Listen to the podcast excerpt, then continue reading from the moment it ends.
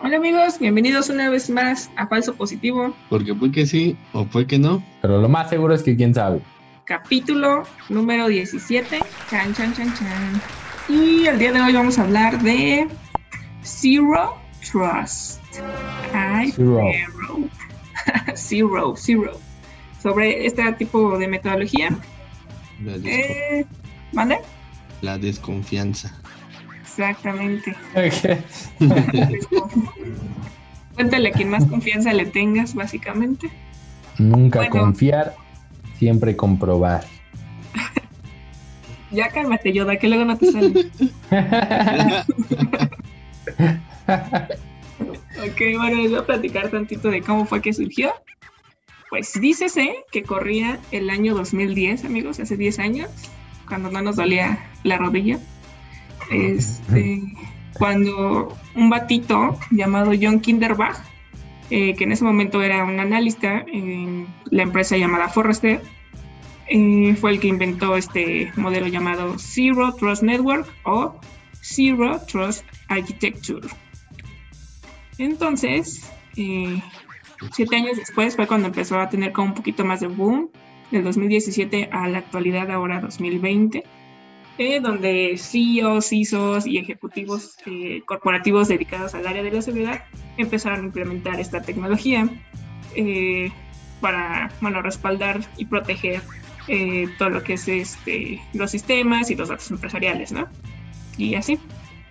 Y bueno, que sigue. Bueno, esta es la historia de cómo se creó y ahora vamos sobre qué es el, el Zero Trust, ¿no? Una definición. ¿Qué Básicamente? ¿mande? ¿En qué consiste? ¿En qué consiste? Exacto.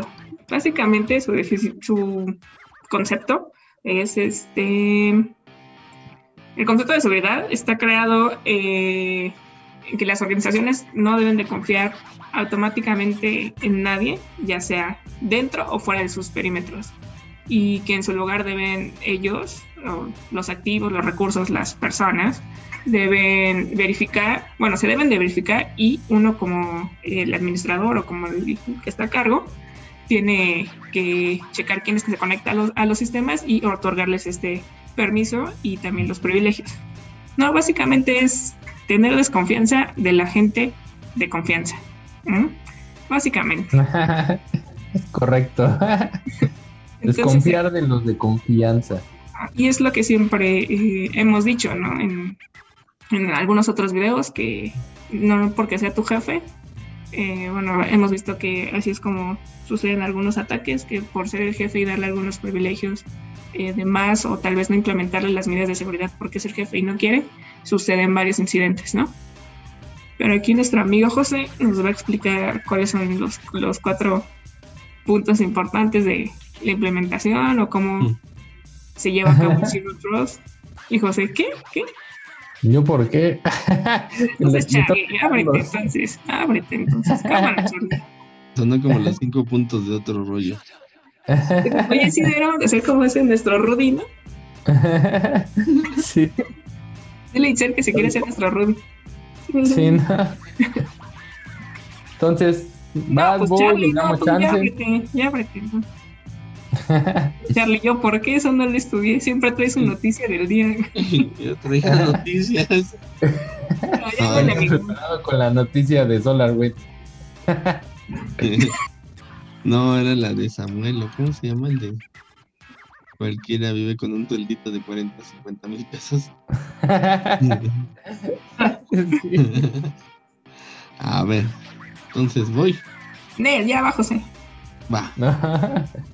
No, vas, vas, compa, te doy. Bueno, aquí de lo poco que este que les vengo manejando porque yo traía noticia. Este el bueno, el Zero Trust, pues, ya como lo dijiste, es básicamente desconfiar, ¿no? No confiar en nadie, así nada más porque sí, que se conecte a la red y ya tenga acceso. Sino que hay que validar y pues que todo esté legitimado, ¿no? Que está autorizado, o sea, vas a tener el acceso mínimo cuando te conectas, ya que eh, esta medida se viene tomando principalmente en respuesta a que ha habido un aumento muy rápido de, de trabajadores remotos y la tendencia que hablábamos del BOD, BYOD más bien, el Bring Your Own Device, en donde las empresas pues ya se ahorran ese cambio, ¿no? De los equipos, pero un usuario lleva la suya, su computadora, pero pues esa eso no está tan chido porque pues no uno como usuario luego no le quiere meter invertir mucho a la seguridad del equipo y pues ya llevas que con el bicho integrado em, y bueno esta tendencia pues lo que nos ayuda es beneficiar a los usuarios. Y este bueno usuarios y empresas pues para proteger la información en ambos lados no porque tanto pues uno como usuario debe debe este, estar consciente de que al integrar su equipo hacia la empresa, pues debe de asumir o, o sí aceptar las medidas que se están tomando de seguridad para poder este integrar a la red y poder tener el acceso.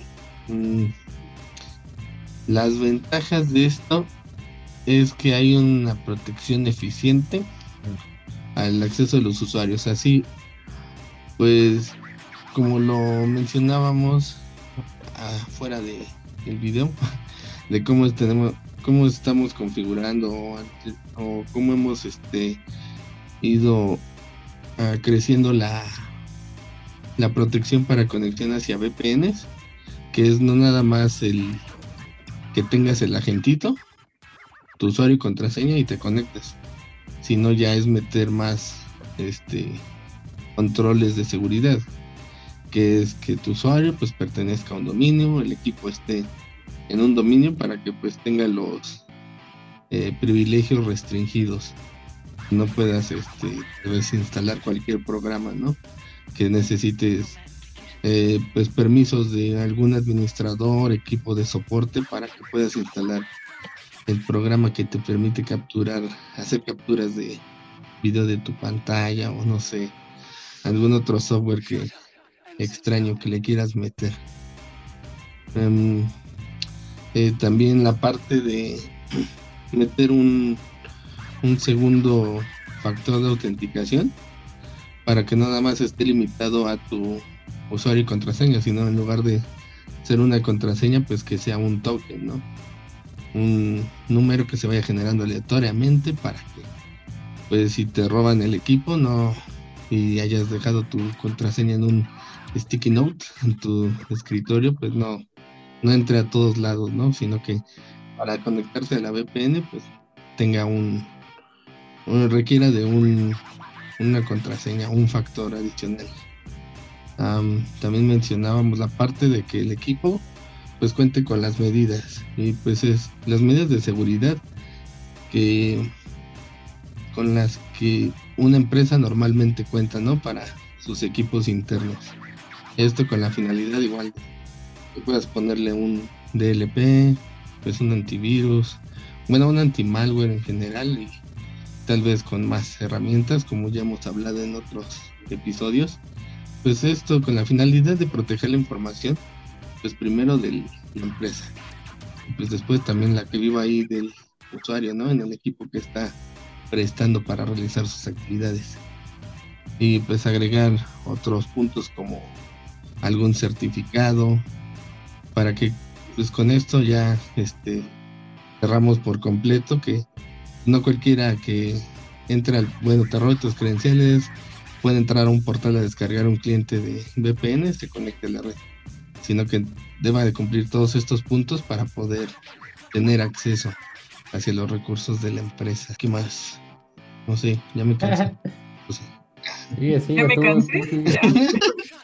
Tus fans lo están pidiendo. Lo que tú quieras, o cual quieres pasar la batuta, como quieras, amigo. Ah, bueno, ¿qué más tenemos aquí? Este. Pues ya. Ya, ya, no, no vengo tan león. ahora no, ahora no, muy león. Muy león. A ver, ahora sí, José. Ahora sí. Eh... Ok. No, Tampoco venimos tan lío. ¿eh? No, no, no, bueno. El, el Zero Trust o Zero Trust o Cero Confianza, como bien lo dices, eh, está basado en el tema de nunca confiar y siempre comprobar. Pero eh, también Carlos acaba de mencionar algo importante, que esto está tomando eh, fuerza últimamente por el tema del Bring Your Own Device y por tema de trabajo de fuerza remoto. El, tema de no confiar es complejo y tu superficie de protección aumenta o se hace más grande y cada vez se va haciendo más compleja conforme a lo que vayas implementando o como se vaya, vaya incrementando ¿no?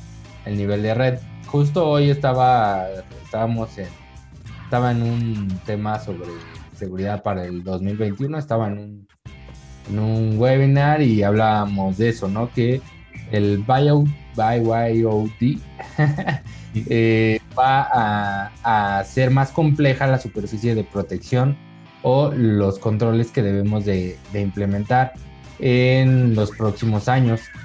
Y bueno, se adelantó un poquito ahorita por el tema de la pandemia y todo eso. Pero básicamente eh, el tema de no confiar es como comprobar mu- 20 veces que eres la persona correcta, ¿no?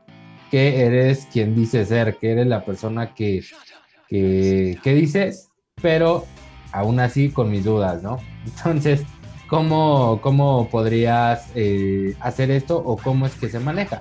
Bueno, puedes implementar varias, varios temas, que aquí viene otro, otro tema, que es el, el- la gestión de identidad y acceso, o el IAM, como se conoce por sus siglas en inglés, que esto lo que hace es comprobar a través de, no sé, por ejemplo, un token, eh, algún, algún, ¿cómo se llama? Se me fue el nombre, biométrico, temas de token biométricos, comprueba que eres, ¿no? Pero también ahora después de eso tiene que gestionar los accesos que tú como persona debes de tener. Eso es el, el tema de, de gestión de identidades y acceso. Y eh, IAM, Identity and Access Management. Es el tema que revisa y también debes de controlar el dispositivo desde el cual te estás conectando. Un tema o una aplicación Zero Trust te tendría que estar validando si el dispositivo es el correcto o el asignado a la persona. Primero lleva el- la gestión de la identidad. Si sí corresponde, ahora revisas el dispositivo. Si el dispositivo también corresponde conforme a los controles que tú estableciste, también eh, te da el siguiente acceso y te da los permisos hacia donde debes de entrar. Pero el, el tema ahí es que pues tienes que pasar como por muchos controles o hay muchos controles que debes de implementar para poder lograr esto. Eh, por ejemplo, para eh, gestión de identidades, pues un software que te, que te, que te valide las identidades y que te ayude con, con el tema de saber todo esto para poder hacerlo, ¿no? Ahora, después de eso, pues obviamente necesitarías un software de eh, doble factor de autenticación, probablemente uno para biométricos o para otro, otro, otra autenticación.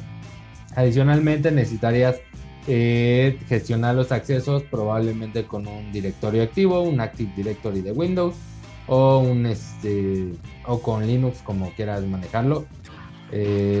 También adicionalmente necesitarías ciertos controles en el equipo, como por ejemplo un certificado, eh, una key, en algún, alguna característica especial del equipo. Y yendo más allá, incluso hasta números de serie de equipos, números de eh, si son celulares, email, eh, que necesitarías para poder conectarte a la red. Entonces ya se vuelve un tema de, inversión bastante grande que creo que solo las empresas pues fuertes, grandes, podrían invertir en eso y no todas. Hay muchas que, que pues la verdad no estarían interesados, ¿no? Adicionalmente de todo esto necesitas un CIEM con inteligencia artificial que te esté ayudando a analizar todos los controles que acabas de implementar, porque una persona, imagínate, estar revisando los eventos de 10 consolas, pues está complejo. Entonces necesitarías un SIEM donde mandes todo y el SIEM tenga inteligencia para decirte eh, si fue autorizado o no fue autorizado, ¿no?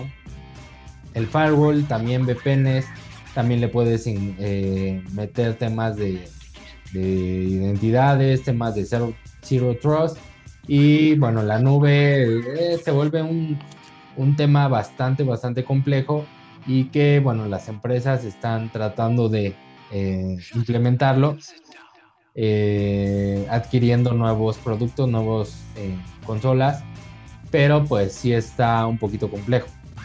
Yo creo que este tema solo es para las empresas enterprise y nada más. Exacto, porque son, es como, son las no es que no les interese a los demás, sino que son los que tienen la capacidad de adquirir pues todas estas herramientas que no necesariamente, o más bien no son como una gama de buscarlas así en internet de, ay, este, herramientas cero trust, sino que más bien es el cómo utilizar las herramientas para esta finalidad. Y pues sí, no, no todas las empresas, si con trabajos tienen para invertir en un anti-malware, pues ahora van a estar invirtiendo en controles biométricos, software para reconocimiento este, facial, reconocimiento eh, dactilar, los tokens, entonces pues sí es algo más complejo. Los firewalls, porque serían pues firewalls de siguiente generación. Entonces, no cualquiera. Una arquitectura en la que sí se requiere pues poder adquisitivo para poder implementarla. Y este y aunque pues son así varios puntos o capas que hay que cumplir, pero pues en sí organizándolo, como nos recomienda acá Palo Alto, se puede hacer en cinco pasos, ¿no? Esta implementación que empezamos por lo empezamos por lo que siempre recomendamos de tener identificados. ¿Eh? No, no, no. de tener identificado qué es lo que vas a proteger.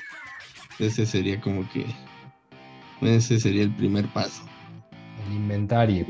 Sí, identificar tu superficie a proteger. Luego, pues, ¿qué sería el segundo?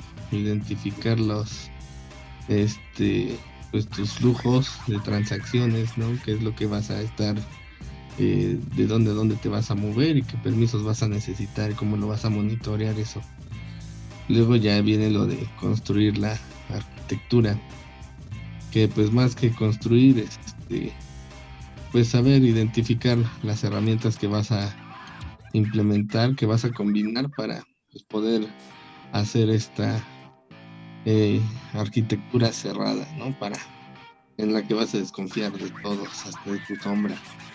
Luego viene lo crear la política de Zero Trust, pues ya donde estás definiendo cómo vas a empezar a delimitar los accesos. Y pues ya como quinto paso pues es monitorear y mantener, pues no nada más es implementar y pues ya hay que haga su chamba y yo ya me deslindo, sino que hay que estarlo mejorando, porque pues sabemos todo sistema es vulnerable, entonces hay que estarlo manteniendo, actualizando para que pues esta arquitectura pues sí sea funcional y no nada más sea vista como una inversión y que se haya echado en saco roto, sino que hay que estarla manteniendo.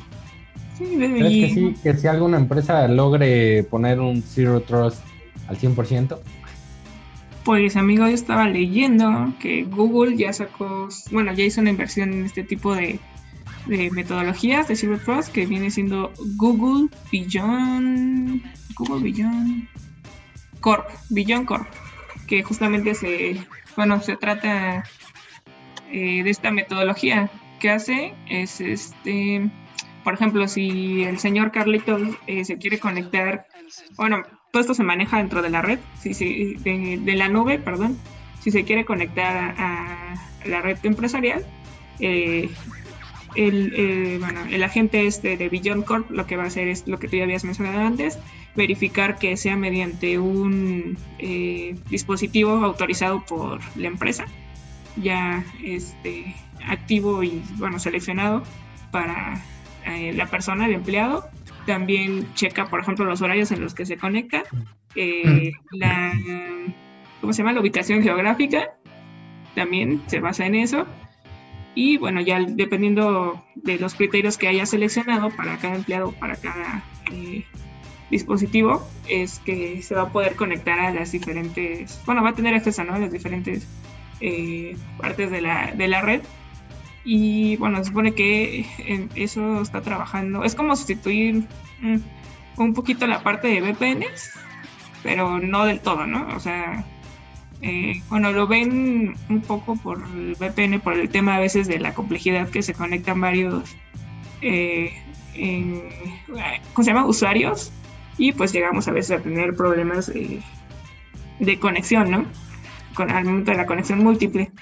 Y se supone que ahorita ya con todos los servicios de la nube, eh, digamos que el servicio es un poco más estable, según vemos. entonces viene a sustituir también esta parte y bueno, y tiene eh, varios tipos de autenticación, que también es la otra parte que ya mencionaron eh, ustedes que eh, trabaja esta metodología, que es la autenticación, ya sea por un CMS, una aplicación móvil con tokens o llaves de seguridad, ¿no? Entonces, eh, Corp dice que se puede, bueno, obviamente viene con la G Suite de Google y también está para Amazon y Azure, ¿no? Que era lo que te iba a comentar, eso eh, en G Suite, bueno, ya no se llama G Suite, ahora ya se llama Workspace. Toda ah. la, suite de Google acaba de cambiar de nombre hace poquito. Pero, eh, y le subieron el precio. Pues sí, obviamente. No, y aparte ya nos vamos a dar cuenta que, que ya, nos dimos cuenta en, Google Drive que ya no lo van a empezar a cobrar. Eh, sí, sí, van a manejar ahí temas raros. Y desde que Disney salió de Netflix, también que ya todos los servicios van a empezar a, a cobrar. Maldito 2020. Pues sí, es que, bueno, el 2020 llegó a ser un boom de todo, ¿no? Darnos cuenta de, eh, de la que la, de, la tecnología, de avanzar y ver estos campos de oportunidad para las empresas grandes, ¿no? Así también nosotros por consumistas. Sí, y bueno, te iba a comentar eso de, Google. Eh, de hecho, trae eh, la administración de Workspace. Puedes tú incluso decir qué dispositivos, eh, desde qué dispositivos puede iniciar, por ejemplo, su sesión en su correo. Ya puedes limitarlo a, por ejemplo, el dispositivo empresarial que tú le diste, que tienes controlado. Solo desde ese vas a iniciar y bueno, el multifactor que ya sabes eh, que te pide. Y adicionalmente un, te llega un correo de confirmación y otro donde te pide validar que el dispositivo es un dispositivo válido. Entonces, pues eh, hay muchos memes de Google donde, donde te manda un mensaje para comprobar que eres tú y está el monito ahí ahorcando a Google diciéndole que sí es él, ¿no?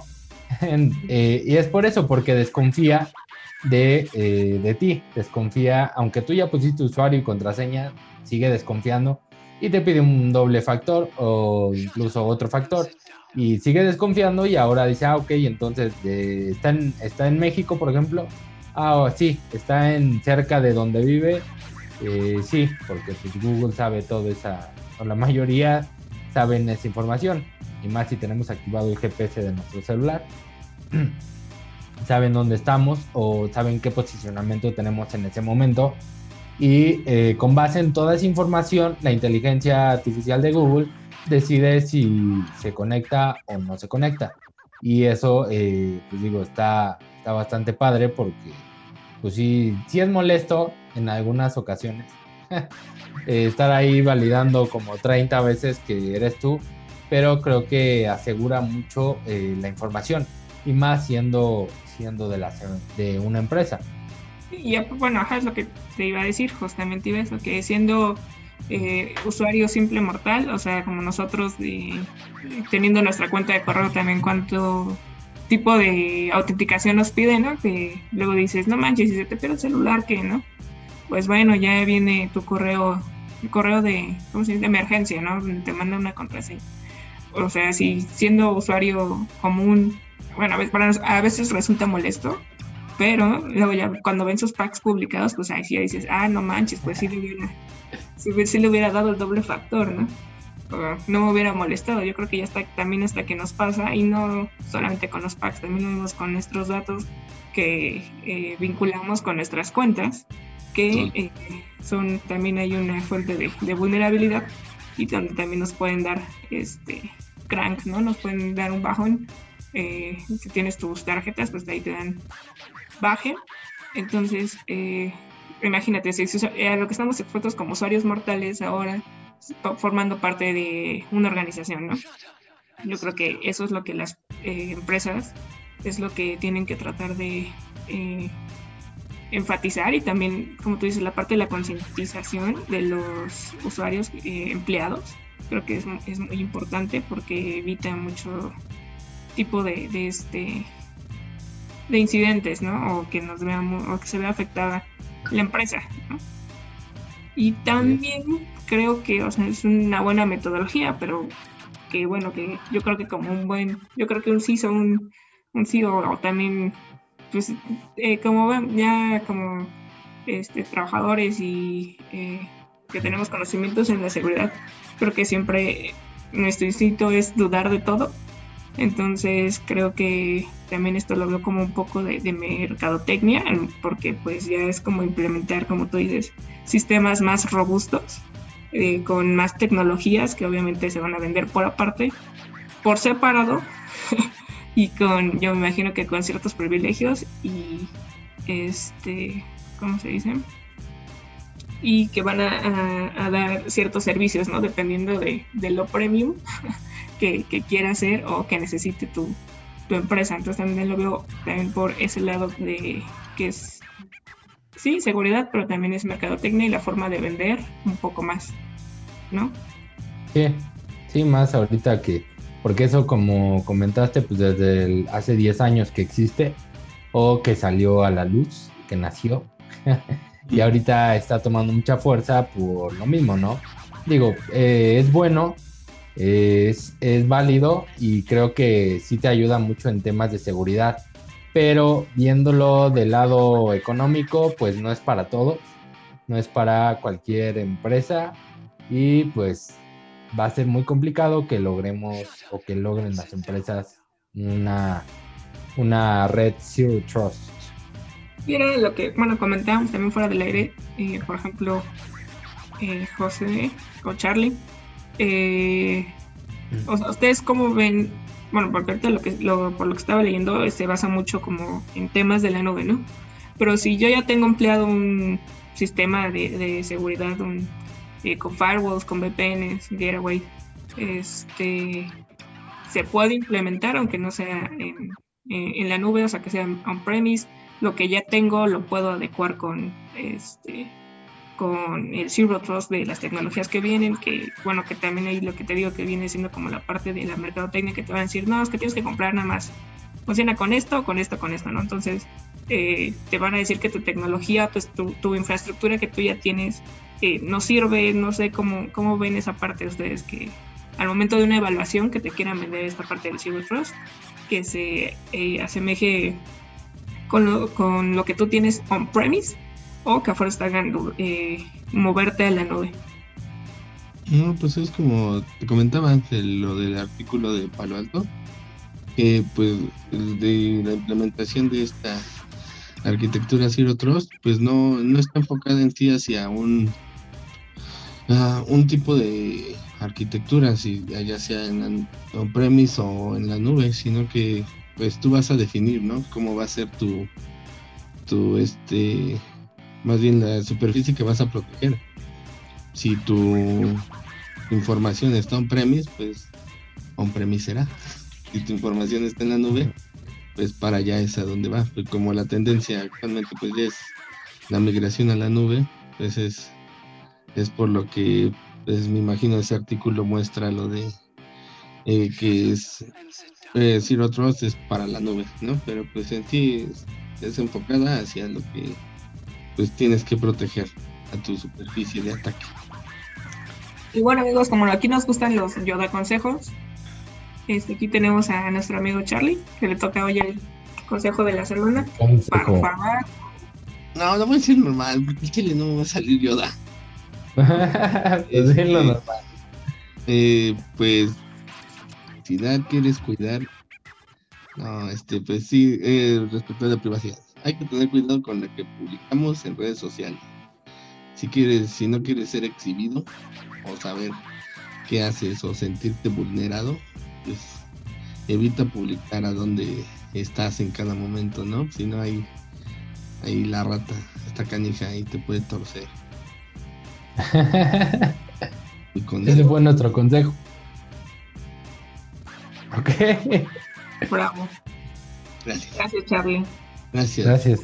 Entonces, Y más en proseguimos Navidad. con Y más ahorita en Navidad no anden presumiendo su, el aguinaldo. su Porsche que le regaló la empresa, de seguro.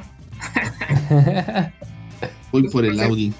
Por ser buen empleado. Sí, mo. o sus pantallas que se ganan y ese tipo de cosas. Yo creo que por... Y más ahorita que todos andan en busca de dinero. Entonces, amigos, cuídense, usen cubrebocas. Ah, no, ¿eh? Cuídense, amigos. Y tú, José, ¿qué nos quieres decir? Te veo con cara de, no, está esperando a que terminen. de ya Estoy caí. esperando a que terminen para que no se me vaya la idea de lo que venía hablando Carlos. Échale. Bueno, retomando nuevamente lo de Zero Trust y lo que Carlos hablaba sobre, eh, sobre la superficie y saber qué vamos a proteger, pues yo solamente quería eh, complementar con el tema de que lo que vamos a proteger debe de estar enfocado en el negocio. Otra vez, enfocarte en el proceso principal del negocio. ¿A, qué me refiero con eso? Si eres una empresa de contabilidad, por ejemplo, le haces la contabilidad a otras empresas, pues, eh, ¿qué sería o qué en qué deberías de enfocar la seguridad? Pues, obviamente en los datos de tus clientes, en los procesos que llevas a cabo para generar la contabilidad de las otras empresas. Eso es lo que deberías de enfocar y a lo que deberías de aplicar en este caso el Zero Trust para el acceso principalmente a la información. Ok, amigos, entonces regresando al tema, pues no me quedó claro si me, que me- bueno, de todo claro mi pregunta de entonces si se implementaría en mi estructura ya hecha o no. O sea, yo ya tengo mis firewalls y mis VPNs acá bien mamalonas, mi firewall perimetral, ya tengo mi seguridad, entonces esto vendría como a complementar eh, lo que ya tengo, aunque no esté en la nube, porque es, que- es lo que decía, que como que muchos están basando en la nube, este tipo de estructuras. Entonces, si yo la tengo en premise, me afecta, me beneficia. Es un plus. Bueno, aunque todo en la seguridad yo creo que sí, eh, ese plus se agradece, ¿no? Ahora sí que depende. Vemos. Depende, porque, eh, bueno, eh, tendrías que ver si los firewalls que tienes son de última generación o de nueva generación y te ayudan con temas de dispositivos, de eh, controles de acceso, identidades y puedes aplicarlo. Adicionalmente, tendrías que ver también cómo estás controlando los accesos, las, los usuarios cómo se conectan. Si no tienes doble factor de autenticación, por ejemplo, pues tendrías que invertir en un software. Si no tienes un firewall de última generación, tendrías que invertir en uno. Entonces, básicamente, si no tienes eh, cosas actuales o productos actuales, se complicaría bastante y tendrías que renovar la mayoría de tus productos de seguridad. Sí, ya me quedó claro. Uh, puedo preguntar. Y yo soy parte del programa, no fuera un usuario porque, ay, sí, mi vida. Te voy a regalar. Ah, sáquense.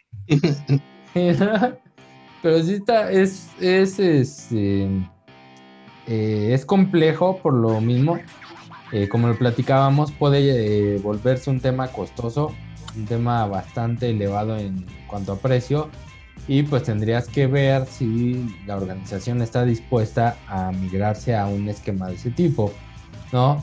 Porque si no, pues vas a tener muchos problemas porque también imagínate implementar una, un, ese tipo de gestión de identidades, gestión de accesos, eh, firewalls, todo eso en una empresa de más de 500 mil usuarios, pues eh, estaría bastante complejo, ¿no? Y más que sabemos que las empresas grandes carecen o tienen problemas o adolecen en temas de inventarios de activos, inventarios en su red. Entonces, imagínate el tiempo que llevaría llegar a ese a una red Zero Trust o un esquema Zero Trust, eh, les, les complicaría bastante la, la, implementación de, de, ciberseguridad enfocados en este esquema. Yo, yo lo veo así, yo lo veo de esa forma. Sí, aunque aquí dice que, bueno, esa es un, una de sus ventajas, que es la forma de la agilidad en cuanto eh, la adopción de esta tecnología. Eh, supone que es, la, rapidez, ¿no? Porque ya es como la permisiva a cierto dispositivo y ya tan tan y también este, bueno, y bueno, bueno, o sea, sí es como más fácil, no sé, otorgarle una tableta, una computadora o un dispositivo móvil al usuario con, eh, con todas las eh, políticas que ya dijimos basadas en el Zero Trust y bueno, creo que también cualquier tipo de implementación a nivel eh, empresarial, empresarial eh, pues es, es, pesada, ¿no? Eh, por todo lo que acabas de decir y por muchas cosas más que van saliendo y van descubriendo, ¿no? sí. hay muchos huecos o fallas de implementaciones pasadas, cosas que nos hicieron, cosas que se tienen que hacer para aplicar nuevas tecnologías. Eso es lo que yo creo que nos tendríamos, nos encontraríamos en la aplicación de ese tipo de metodologías a lo mejor compatibilidad con algunos sistemas operativos, o sea, hay que checar también muchas cosas. pero también pues tiene, creo que la, la, única desventaja creo que sería como el precio, porque pues ponerle el plus a, en cuanto a, proteger a tu empresa, pues creo que eh, ya eh, muchos eh, se están aliando a darle un plus a, la seguridad de, de, los datos de los de sistemas que manejan y bueno, supone que también la ventaja de, de Zero Trust es eh, crear usuarios como más satisfechos y más productivos, ya que garantizan como, que se tiene como con los controles eh, más adecuados o apropiados y que ellos no inflijan el, ¿cómo se llama? Eh, que, que, puedan correr algún riesgo, ¿no? Al momento de usar su, su, dispositivo, ¿no? Que bueno, sabemos que también si vas a hacer la, la compu de la empresa, pues no andes viendo cosas que no, amigo, por páginas no. Tener un uso aceptable de los dispositivos. Sí, exacto. Hizo 27 mil. También se supone que este tipo de tecnologías nos va a ayudar un poco a tener como más visibilidad en cuanto a algún tipo de riesgos, ya que eh, se supone que es más fácil señalar como un comportamiento anormal. Entonces, se supone que eso es lo que nos ayudaría, entonces, eh, como, eh, ¿cómo se llama? Como encontrar la aguja en el pajar, ¿no? Que es, ah, pues aquí como que hubo algo raro, entonces echarle un ojo, ¿no? Aunque lo, lo mismo que tú dices, que se puede, eh, con otras tecnologías como el CIEM, ¿no? Se puede... automatizar. Ajá, exactamente. Hay que automatizarlo. Ajá. No, nada te va a servir. Sí, exacto. Tiene, yo sí le veo muchas ventajas. Eh, únicas desventajas es como el precio y también lo que te quieren vender de más. Sí, porque imagínate cómo, por ejemplo, los directivos normalmente usan Mac y para manejar el tema de gestión de identidades ahí te complica un poquito más, ¿no? Tendrías que buscar compatibilidades y cosas adicionales que, que pues te pueden costar. Sí, aunque también, bueno, esto también estaba leyendo eh, temas del open source. hay algunas cosas que sí son seguras y otras cosas que no, por lo mismo que es open source, pues, se puede ir modificando por diferentes personas. Y como el código es libre, es este que tú lo puedes eh, adaptar a tu forma, eh, también llega a ser un tanto vulnerable. Pero eso si quieres lo hablamos en otro tema porque sí ha tocado casos de empresas que usan open source y de pronto eh, cuando les hacen auditoría algo así es como que checan que esta herramienta está como no está cumpliendo con eh, el sistema de, de, seguridad de empleado con algunos puntos de las ISOs o normativas que se tienen para ciertas ¿no? Entonces, bueno, eso también ya sería otro tema.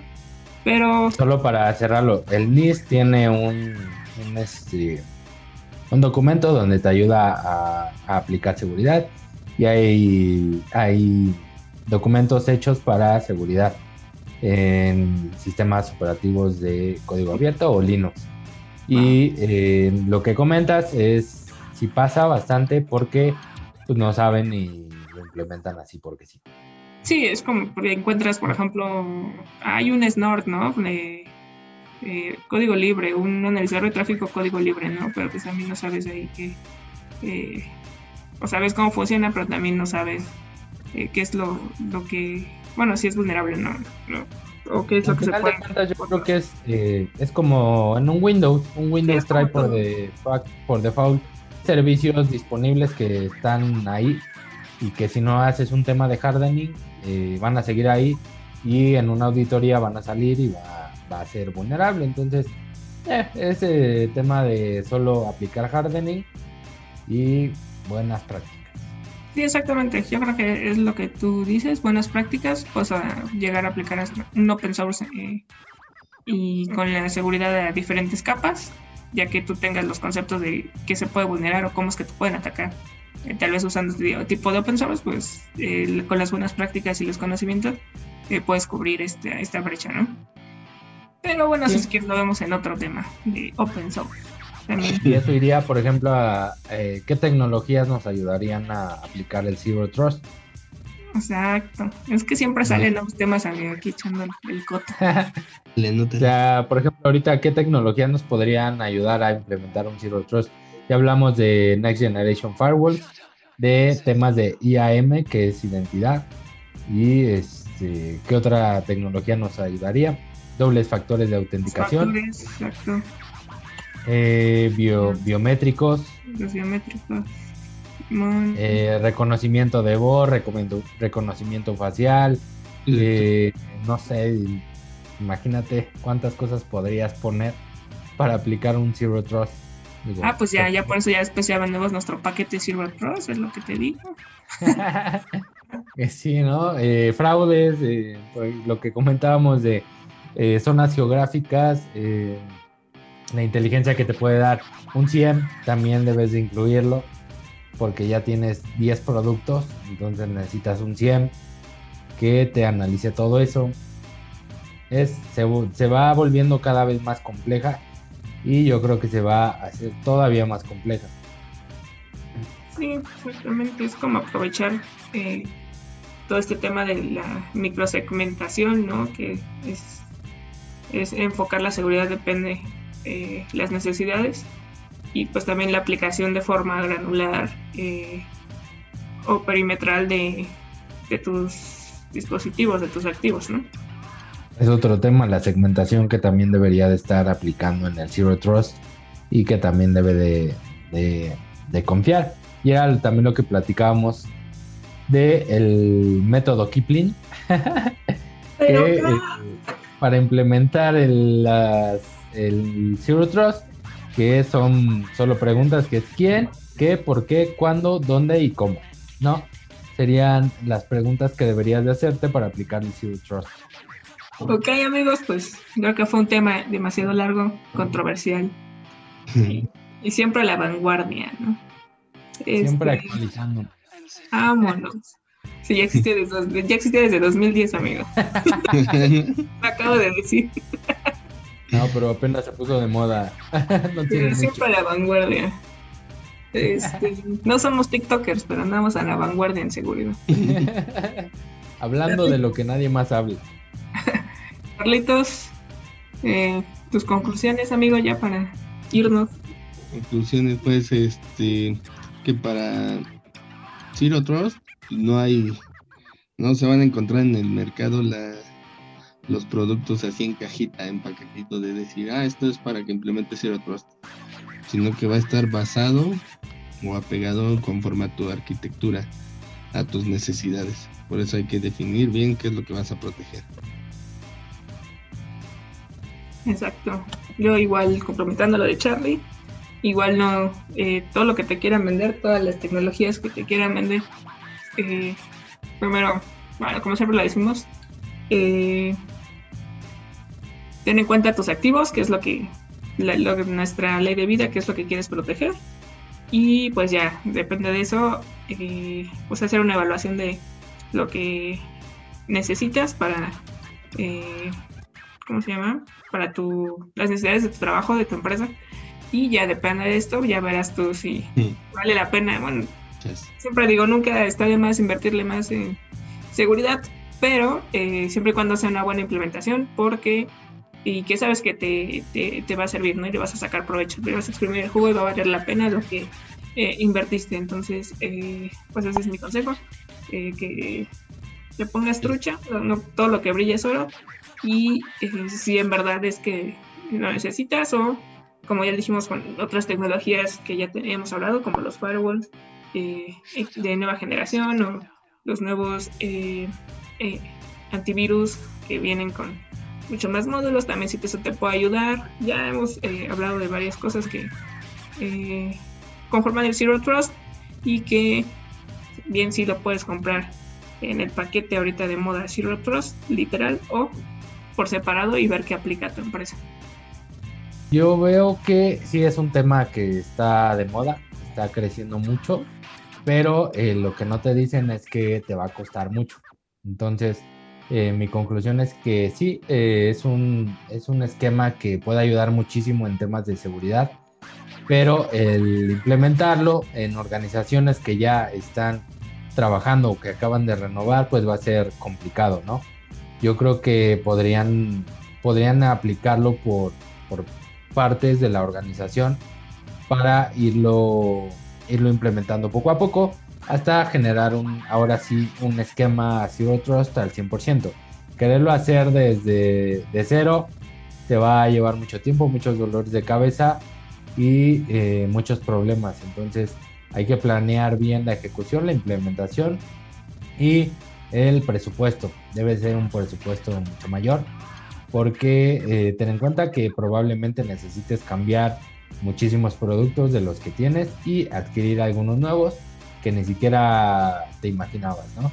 Entonces, eh, es caro, va a ser caro, pero pues vamos para allá y poco a poco estaremos migrándonos, ¿no? No, yo creo que eh, irán surgiendo nuevas tecnologías que ayuden a esto. Y si no, pues surgirá otra metodología, otro esquema, todo esto, pues sabemos que estamos en constante cambio. Y pues ahora con la pandemia, esperemos que, esto se reduzca un poquito en cuanto a costos, pues que mejore. Bueno amigos, pues eso ha sido todo por el día de hoy. Recuerden que somos falso positivo. Porque puede que sí, o puede que no. Pero lo más seguro es que quién sabe. Dale amigos. Suscríbanse. estamos en, ya estamos en YouTube y YouTube, gracias. YouTube, Spotify, este, todas eh, las plataformas de podcast, Google Play. Radio, ah, no, ese no. No, ¿qué Síganos, ahí andamos. Bye. Bye. Córtale, mi Shut up and sit down.